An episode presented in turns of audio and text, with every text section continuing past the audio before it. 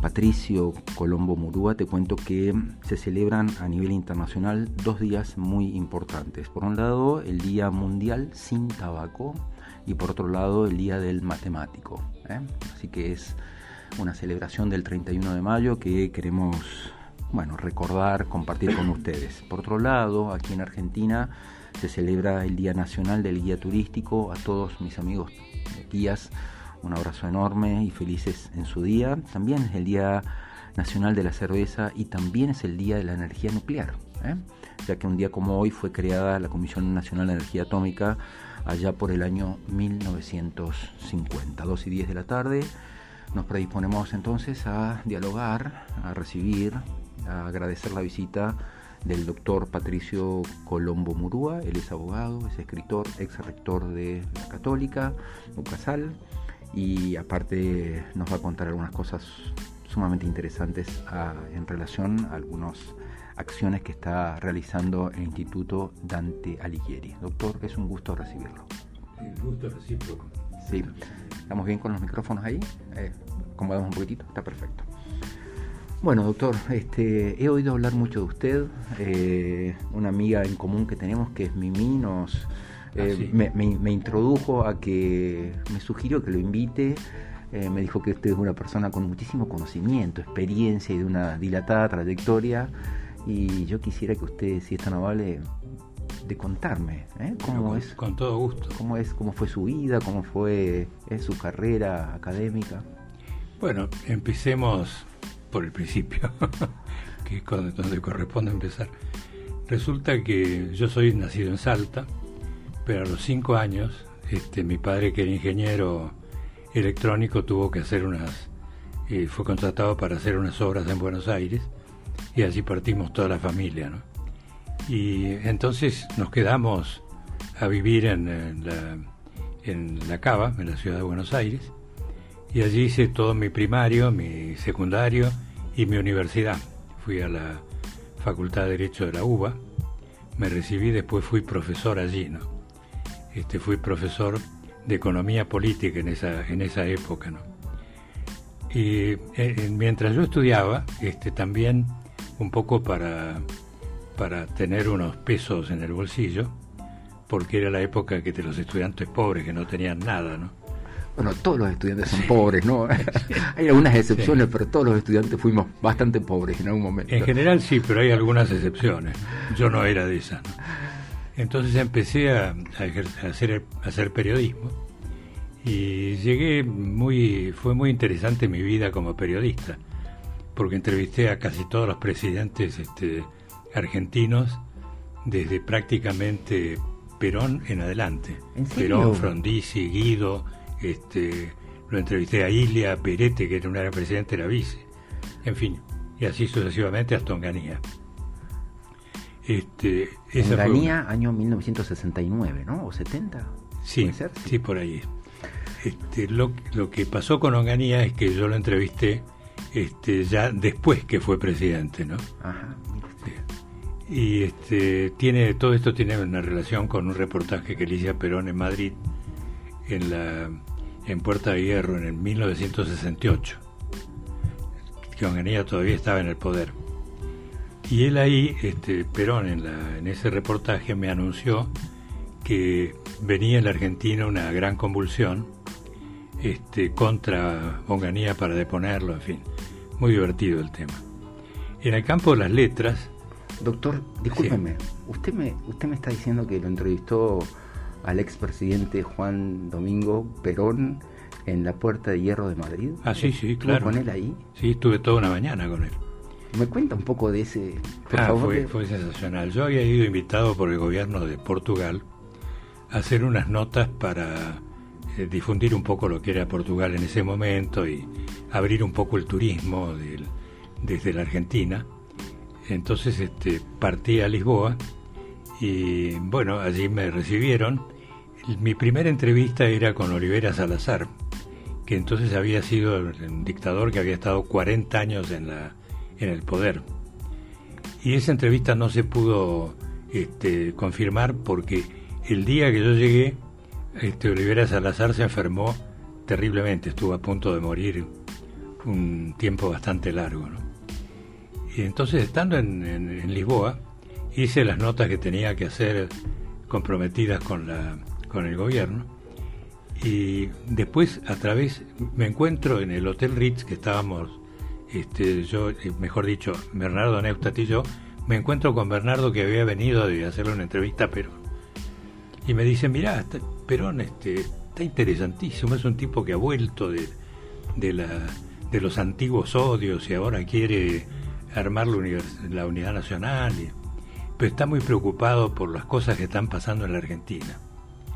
Entonces, este, en la superficie no se veía nada. el gobierno de, de Onganía era un gobierno que parecía andar muy bien, la economía era muy próspera, se crecía al 5%, 7% por año. Este, la economía había vencido de alguna manera la inflación todos estos males que estamos viviendo parecían acallados. Entonces me dio una gran curiosidad. Entonces conseguí un contacto que fue un escritor español que se llamaba Mauricio Carlavilla, quien me, consiguió la entrevista para dos días después. Así que me tomé el avión de Portugal y aparecí en Puerta de Hierro, donde la puerta me la abrió este el, aquel famoso famoso hombre de Perón, ¿no? Que era López Rega, no me López Rega. López Rega, muy gentil, me, me, hizo pasar, me llevó hasta una hasta el escritorio de Perón y demás. Bueno, ahí nos pusimos a conversar. Discúlpeme, doctor. Me imagino también que, que el general Perón debe haber estado muy interesado en tener contacto con periodistas, porque él de alguna manera estaba preparando el regreso enorme, exilio. Enorme interés. Claro, claro.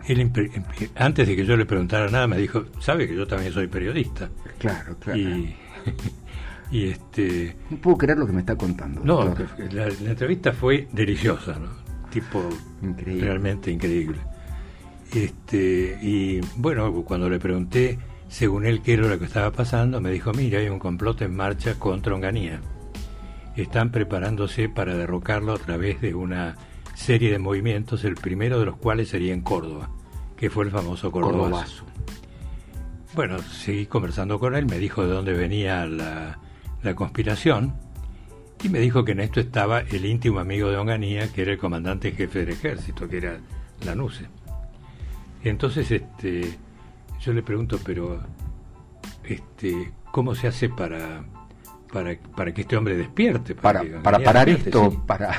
Y me dice, no, no, mire, yo no va a parar. No, no, va a parar. Este, y me dice, ¿sabe por qué? No, le digo, mire, Ponganí es un general que yo estimo mucho, me dice, me dice Perón, ¿no? Porque en el fondo él piensa en el bien del país y está industrializando la Argentina y lleva adelante un proyecto que francamente yo lo podría apoyar. Pero dice, ¿Usted sabe cómo le llaman sus compañeros? No, le digo, lo llaman caño. ¿Por qué? Porque es duro por fuera, por, por dentro, por, duro, por, fuera, y huevo por dentro. Fantástico. La definición increíble. Increíble, ¿no? Y así, así, ocurrieron las cosas, tal cual como él las contó. Yo publiqué ese artículo en la revista Confirmado, este, muy cortito porque había cosas que no se podían decir, decir en ese momento. Este, y inclusive este, me fui a hacer un reportaje al, al gobernador de Córdoba después, le expliqué lo que había conversado con Perón, era el Toto Caballero, y me dijo, mire, este, yo sé todo lo que pasa, le digo todos los días a Onganía que acá se viene esta revuelta popular, pero no me escucha. Menos cuando le digo que el que está detrás es eh, tu amigo Lanuse.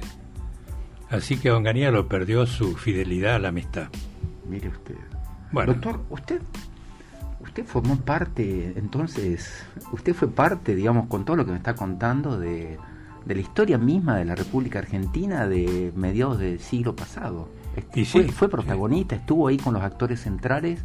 De con todos, también con los económicos, yo, este, desde Pérez Compán, Carlos Pérez Compán, que fue el fundador de la, del gran imperio de los Pérez Compán, este, con los ministros de Economía, con el famoso Criero Acena a toda esa gente la entrevisté. A los Roca, Agostino Roca viejo.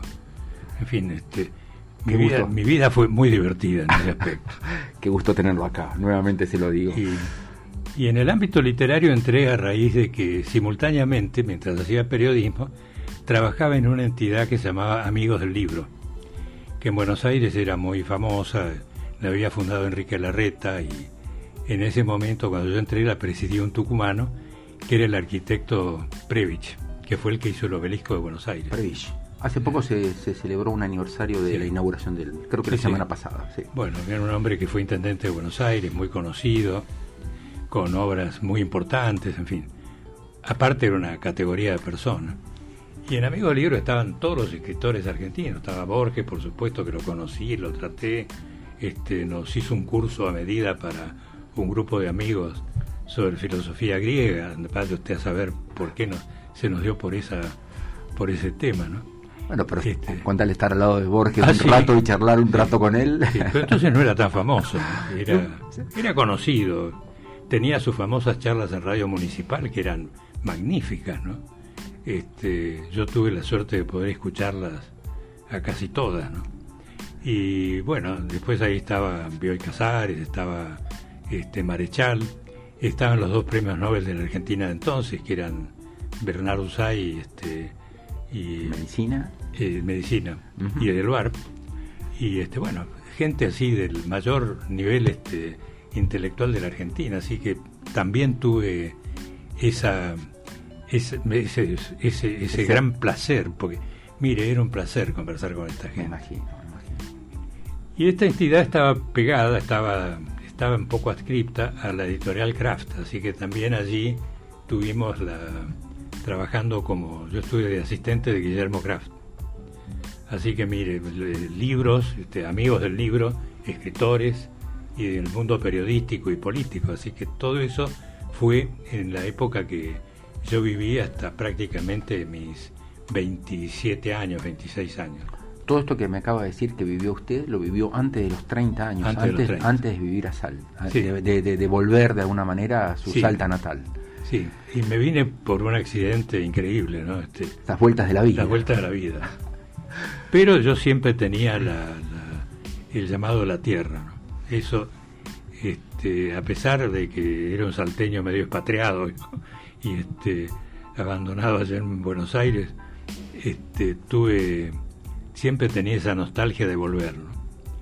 Y, este, y cuando volví, volví para convocado por el gobernador, el ex gobernador Durán, que era un, un hombre muy, muy especial, muy, era un hacedor, ¿no es cierto? Un hombre que se proponía hacer cosas y realmente las realizaba, y que fue uno de los que primero empezó a, modificar la suerte de la provincia. ¿no?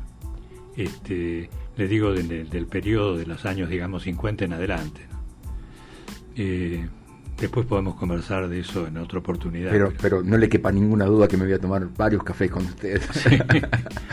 bueno, así que llegué acá y justo estaba se había trasladado al, a su campus actual la Universidad Católica. ¿Año? 1969.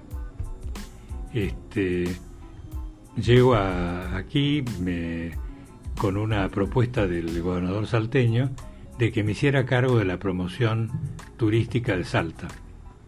Ya en ese momento creo que acababa de, de dejar de ser gobernador, pero él tenía su contacto con el gobernador siguiente y bueno, este, llevó adelante este proyecto. También fue una cosa extraordinaria porque hicimos una promoción, este, ¿sabe cómo funcionaba esto? No era publicitaria, era periodística. Como yo tenía contactos con, con muchísimos medios, lo que hacíamos era invitar al periodista más destacado de esa revista, de ese diario, a dar una vuelta por Salta, a contar lo que pasaba en Salta, este, lo, la, el gobierno le pasaba el pasaje, le paga el pasaje y la estadía. Por supuesto, claro. Y los transportes, ¿no? Claro. Como se hace ahora, como se hace ahora con los influencers, de alguna manera. Es, lo mismo. Lo mismo. Eran los influencers, que eran estos periodistas muy conocidos, claro, entre los cuales lo invité a Neustadt, con quien yo había trabajado en la, ah. revista Extra y en... Y había estado en Portugal con él también, me Exactamente, sí. Mire usted. No, yo tenía bastante amistad con él y era un hombre realmente de una lucidez este extraordinaria. ¿no? Este, inclusive trabajé en un boletín de él que se llamaba El País, que era un boletín confidencial que lo leía todos los empresarios, los políticos, los militares, toda la dirigencia argentina. Así que bueno, esas experiencias las tuve eh, mucho. ¿no? Y después, bueno, tuve a cargo la promoción de la provincia de Salta, algunos años. Este, estuve en la Casa de Salta y después en la Dirección General de Turismo y en otra serie de cargos que no le voy a contar porque fueron muchos. Evidentemente tiene varias vivencias, doctor. Eh, me gustaría, bueno, tengo un montón de preguntas para hacerle, ¿no? Pero evidentemente usted formó parte entonces de, los hacedores y de ese pequeño grupo de intelectuales y de mm, creativos y de formadores de lo que terminaría siendo, bueno, digamos, lo, creo que lo mejor que nos ha dado nuestro país a nivel, a nivel académico e intelectual. ¿Qué, ¿Qué siente usted en la perspectiva del tiempo? Quiero decir, este, ¿cómo, cómo ve los cambios? ¿Cómo, ¿Cómo analizaría usted aquella Argentina con la que tenemos hoy? Lamentablemente nada que ver. Mire, este, yo lo conocí, por ejemplo, a Oberdan Salustro, que era el presidente de Fiat. Y de paso, yo, yo entré en el Club de Roma, este, eh, invitado por, la, por el, inventor del Club de Roma. Y, este, bueno, seguí muy de cerca su carrera.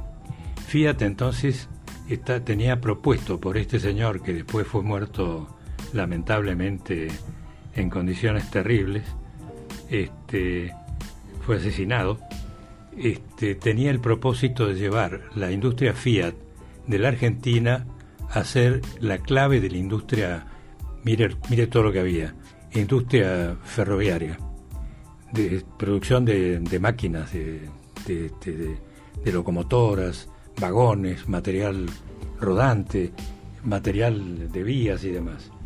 Tenía previsto hacer grandes, los grandes camiones de Fiat aquí y casi todos los modelos.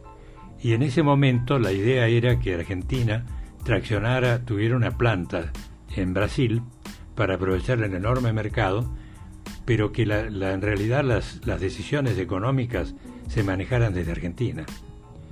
Este, nuestra industria era entonces de calidad superior y teníamos solamente una distancia de, de 4 a 1, digamos, con Brasil, por el tamaño del mercado. Este, bueno, todo eso terminó por un asesinato estúpido, ¿no es cierto? Pues mataron a un hombre que era un valor extraordinario y un hombre que quería a la Argentina entrañablemente. Este, por eso le digo, yo he sido testigo de lo que pasó, cómo involucionamos en la época que empezó, empezó la lucha armada acá, nosotros éramos un país que estaba a la altura, de, por ejemplo, de, Italia en cuanto al ingreso por habitante.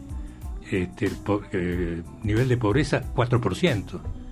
Inflación totalmente razonable en los términos casi mundiales.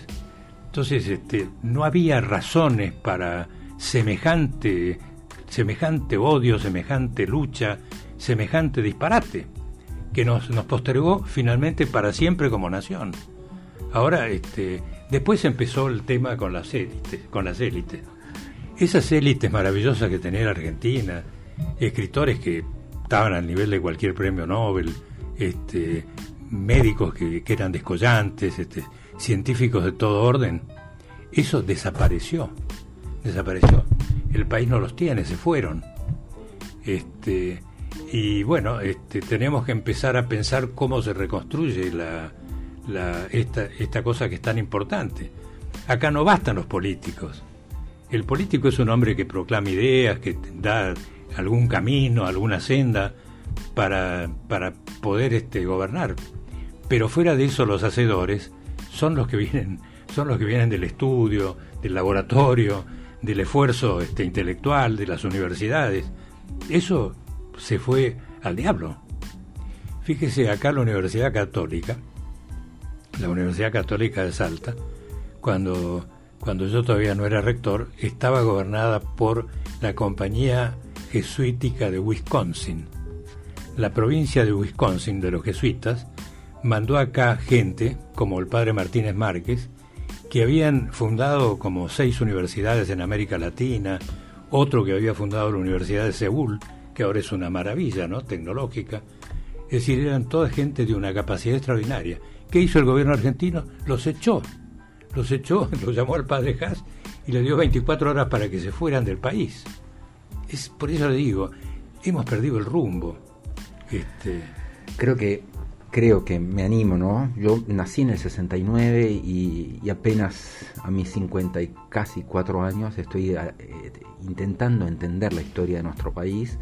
Eh, me parece, me parece a mí que eh, el, conflicto em, proveniente de, lo que se llamaba la izquierda en aquella época, el comunismo, todo lo que es el movimiento armado eh, de Cuba, eh, el Che Guevara, y, cómo fue derramando, no me quiero meter en un terreno que no conozco bien, pero por favor usted dígame si estoy en lo cierto, terminó provocando aquel, aquella grieta famosa entre la izquierda y la derecha, entre lo que era, bueno, estos dos bandos que lamentablemente derivó también en una lucha armada y que terminó de alguna manera también justificando, por así decirlo, lo que ocurrió con los golpes de Estado sucesivos Que, lo, que, que ocurrieron en Argentina. Quiero decir, eh, habría que entender bien el contexto internacional, eh, que posiblemente venga de Estados Unidos de la Guerra Fría, eh. hablábamos recién de la posguerra. Bueno, no le conté algo, pero sí usted tiene razón. Estuve en una reunión que se hizo en octubre del 68 de la NATO en, en Lisboa. Estuve presente como periodista. Primavera, la primavera francesa. Fue poco después. Septiembre del 68, sí, sí. después, bueno, estuve en Francia, lo conocí al, ahí a politólogos excelentes lo conocí a Alain de Benoit, que fue uno de los ideólogos del, Mayo francés, un tipo brillante, nada más que yo creo que equivocado. Él después lo reconoció, pero, pero bueno, en ese momento se equivocó. Este, porque fíjese, en realidad, eh, De Gaulle, eh, que, contra, contra, el que se movió toda este, esta gente, en realidad, este, para los intereses rusos, era un hombre casi venido del cielo, porque él les permitió hacer el gasoducto este, de, que venía desde... El transiberiano. el transiberiano. Después este, se fue de la NATO, es decir, les quebró la alianza militar a Estados Unidos. Este, tuvo su propia este, fuerza de disuasión, la Force Frappé francesa que, que le inventó el general, este, ¿cómo se llamaba este hombre? Eh, bueno, ya le voy a contar. Bueno. Este, y en realidad estaba yendo, estaba dando pasos para que Rusia pudiera poner el pie en el Mediterráneo, cosa que hizo en el 67, con las bases que, estableció en Egipto y demás. Y, este, y aparte, este, Europa, un poco distante de Estados Unidos por los beneficios que recibía del gas y del petróleo que venían por, por vía caños, no por vía gasoducto.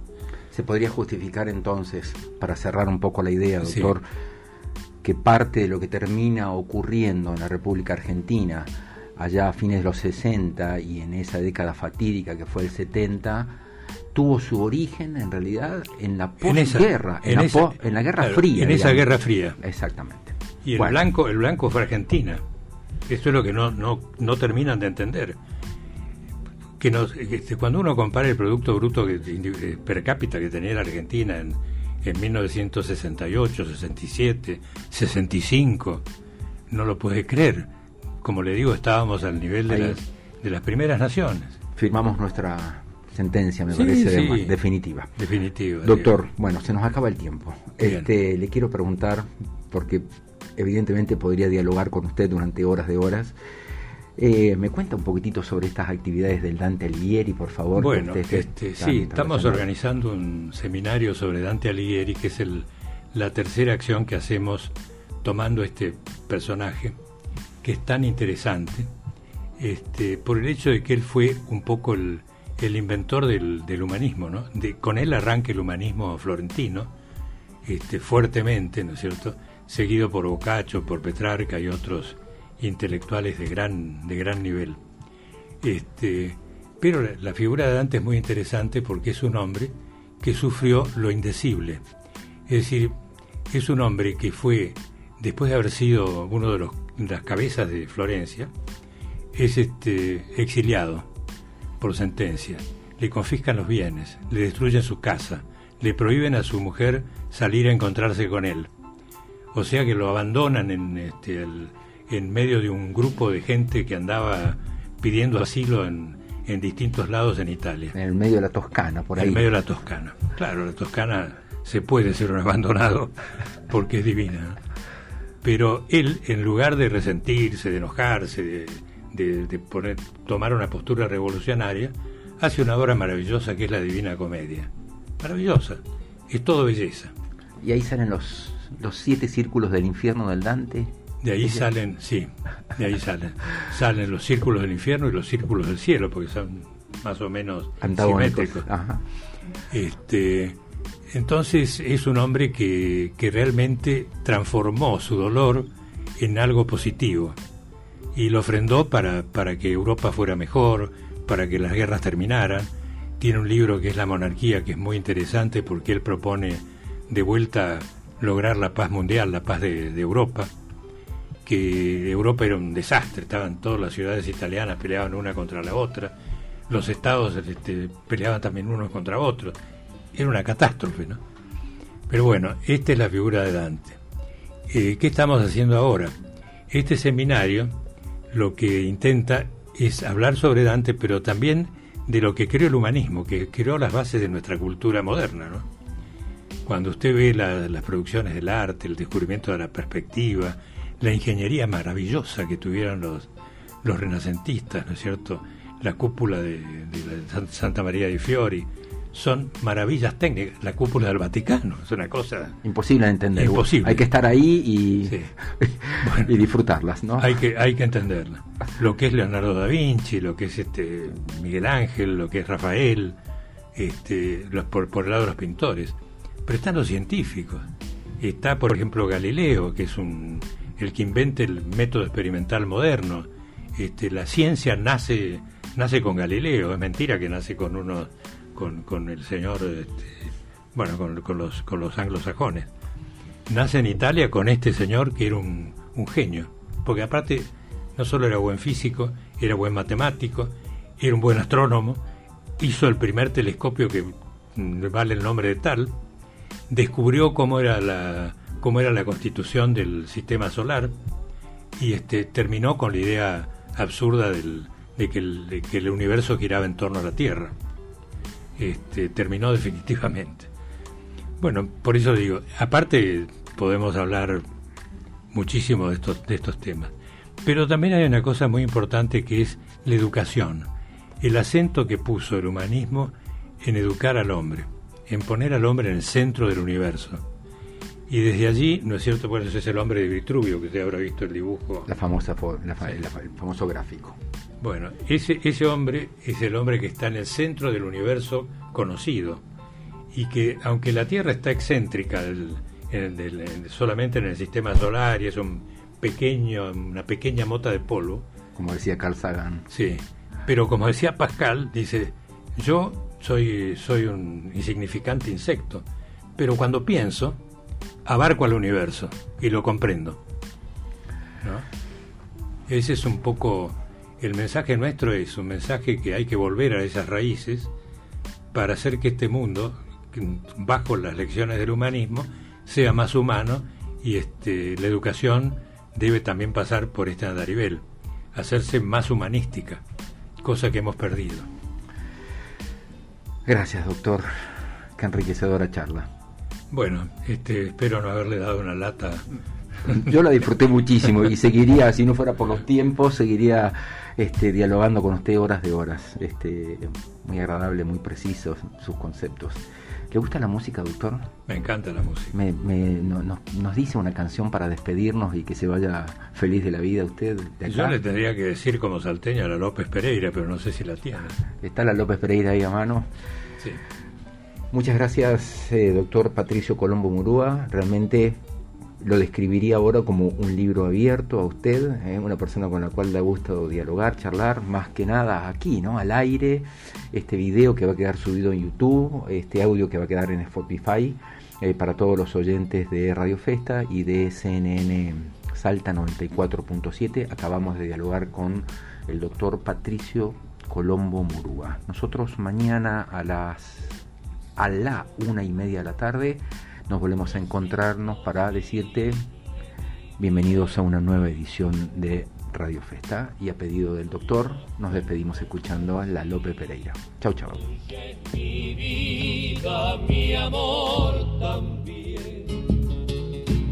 Y cuando pensativo yo solo estoy. Feliz.